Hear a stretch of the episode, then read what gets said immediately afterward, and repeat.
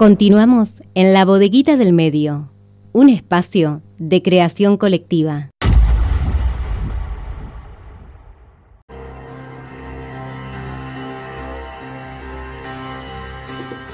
23 minutos pasan de las 13. Continuamos en la bodeguita del medio. Un programa hoy, Jorge, muy movido, con muchas entrevistas. Exacto. Eh, seguimos produciendo en vivo. Eh, estamos saliendo en vivo. Estamos saliendo en vivo, exacto, a través del Facebook de la radio, M Horizonte. Y bueno, con muchísima información, en este caso abrimos el micro de la ONG si nos reímos, nos reímos todos, que tenemos una vez al mes. Y en este caso vamos a conversar con Eliana Mayolino, ella es antropóloga, y va a conversar con nosotros, Jorge, sobre la educación virtual. Así es, es profesora de antropología, vicaria del CONICEF y está del otro lado de, nos, de, la línea. de la línea. ¿Cómo te va, Eliana? Hola, buenos días, ¿cómo están? Muy bien, por acá. Nosotros muy bien, un día hermoso en Rosario para hablar de ciertos temas que tienen que ver con la virtualidad y la sociabilidad y las dificultades y posibilidades que conlleva este, esta modalidad virtual, especialmente en el sostenimiento de los vínculos de los adolescentes. ¿Qué nos podés decir sobre esto? Exacto, bien. Bueno, primero que nada agradecerles por este espacio, ¿no? Que es un, espacio muy cálido para poder charlar estas cuestiones. Eh, bueno, nada, en primer lugar, eh, eh, decir que se está diciendo muchísimo actualmente sobre la escuela, la virtualidad, las relaciones por medio de la virtualidad, ¿no? Es algo que nos están llenando de noticias al respecto, entonces me, me parecía interesante traer algunas cuestiones que abran algunas preguntas que nos posibiliten reflexionar al respecto. Em, eh, bien, en primer lugar, escuchando. Bien, en primer lugar, eh, nada, lo que yo estoy, estoy pensando, que bueno, coincidimos con, con, la ONG y con muchas otras personas, es que considero que las medidas estas de restricciones y el aislamiento me parece que son decisiones políticas que están enfocadas en el cuidado de la salud y de la vida, ¿no? Y en ese sentido me parece eh, que bueno, que hay que pensarlas de ese modo. Sí, sin embargo, bueno, trae un montón de consecuencias, no es gratis y todos estamos, bueno, viviendo, sobreviviendo a esas consecuencias, como son las dificultades económicas o las dificultades sociales que, que el aislamiento conlleva. Y en relación, bueno, a lo que es la escuela y los vínculos que se generan en la escuela, me parece en primer lugar importante reconocer el, trabajo que muchas y muchos docentes vienen llevando, ¿no? que es un trabajo importantísimo, se han cargado toda esta tarea en sus espaldas y me parece que, siempre está bueno poder reconocer esto. Eliana, especialmente en, especialmente en esta semana donde el docente tiene que arreglar, corregir, eh, todo un trabajo que venía planificado para lo presencial a lo virtual. Es un cambio permanente día a día. Exactamente, es un trabajo día a día y que bueno, se pone en juego ahí la, salud también del docente, ¿no? No solo físico, lo mental, todo, todo el esfuerzo que supone estar constantemente, bueno, a ver si se abre, si se cierra, ¿no? Conlleva un, desgaste. Entonces me parece que está bueno poder reconocerles ese trabajo.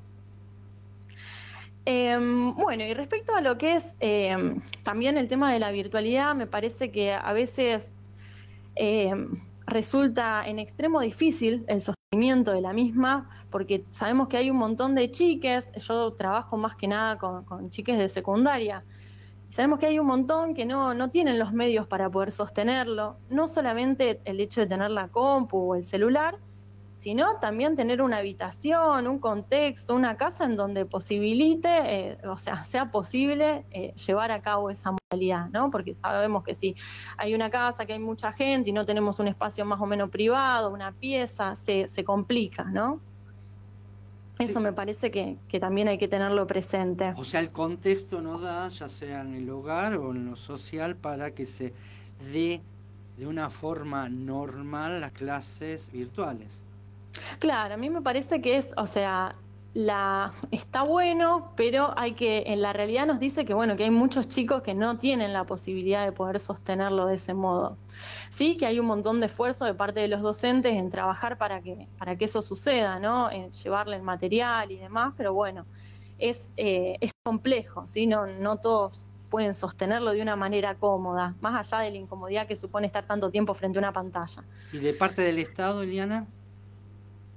Y de parte del Estado, me parece que en algún momento se, se, trabajó con, eh, con el tema de las notebooks y demás. Eh, hablo de eh, periodo anterior del kirchnerismo, después, bueno, con el macrismo eso se desarticuló bastante. Ahora la verdad que bueno los esfuerzos que, están haciendo desde el Estado en que esto se pueda sostener todavía, eh, no sé, ah, desde mi punto de vista falta un poquito. Eh, estás hablando del conectar igualar en el exactamente ese tipo ese tipo eh, Néstor y Cristina. Exactamente, ese tipo de programas que iban en favor de la inclusión digital, ¿no? De, de todas y todos los estudiantes. Claro, y sostenimiento de lo pedagógico, vos como docente, eh, ¿va cambiando en lo que sean los contenidos? A mí me parece que cuando funciona, cuando uno tiene las, posibilidades, eh, tiene la computadora, tiene el espacio, eh, la tranquilidad para poder dar, siendo docente o siendo estudiante, tomar una clase, me parece que tiene muchísimos beneficios la virtualidad, en el sentido que tenés el acceso, un acceso rápido a la información, a la comunicación. Eh, me parece que, tiene, o sea, tiene beneficios, ¿sí? En ese sentido me parece que sí. Así, hay beneficios, pero no está para una normal eh, dictado de clase, un normal dictado. Sí, me parece que, bueno, acomplejiza algunas cuestiones, sobre todo, bueno, por, quienes no pueden acceder a, ese tipo de modalidad y también supone un desgaste mental que, bueno, que me parece que, todos nos estamos también dando cuenta de esto, de que estar tanto tiempo frente a las pantallas eh, supone un cansancio, un desgaste. Sí, también eh, me parece que, por un lado eh, el COVID respecto a, lo que es la virtualidad pudimos empezar a usarla de otra manera, en el sentido a lo mejor de, que sea una forma de no sentirnos tan solos, ¿no? A través de la pantalla podemos encontrar alguna compañía, ¿no? Si se quiere decir de ese modo. Está bien. Antes de finalizar, te quería preguntar, como sos becaria del CONICET, ¿cómo está ahora la situación tras eh, cuatro años de, del macrismo que atentó contra eh, CONICET? Bien, y en, este momento, bueno, el año pasado sí se siguieron dando becas, eh, sigo, o sea, se siguió el, buen, hay un buen funcionamiento, digamos, de, de CONICET, eh, sí con, las, con algunas dificultades y luchas que todavía se están dando en relación a los derechos que tenemos eh, los becarios. Eh, son disputas que todavía seguimos ahí, peleas que seguimos dando. ¿Condiciones de trabajo o salarial? Condiciones de, condiciones de trabajo más que salarial. ¿Sí? Son algunas cuestiones que todavía eh, estamos luchando por eso. Te agradezco, Eliana, por atendernos, hacer el micro de la ONG Si nos reímos, nos reímos todos.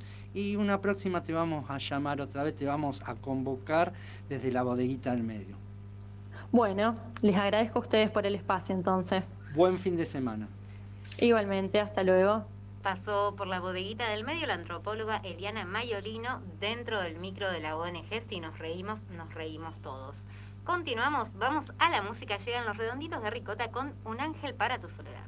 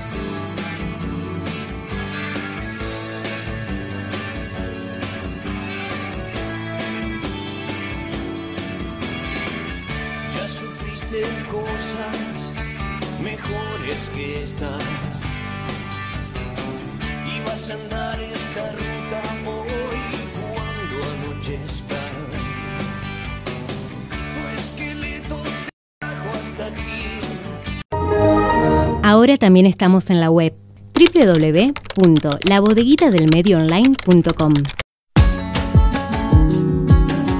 Sábados de 12 a 15 horas. La bodeguita del medio. Un espacio de creación colectiva.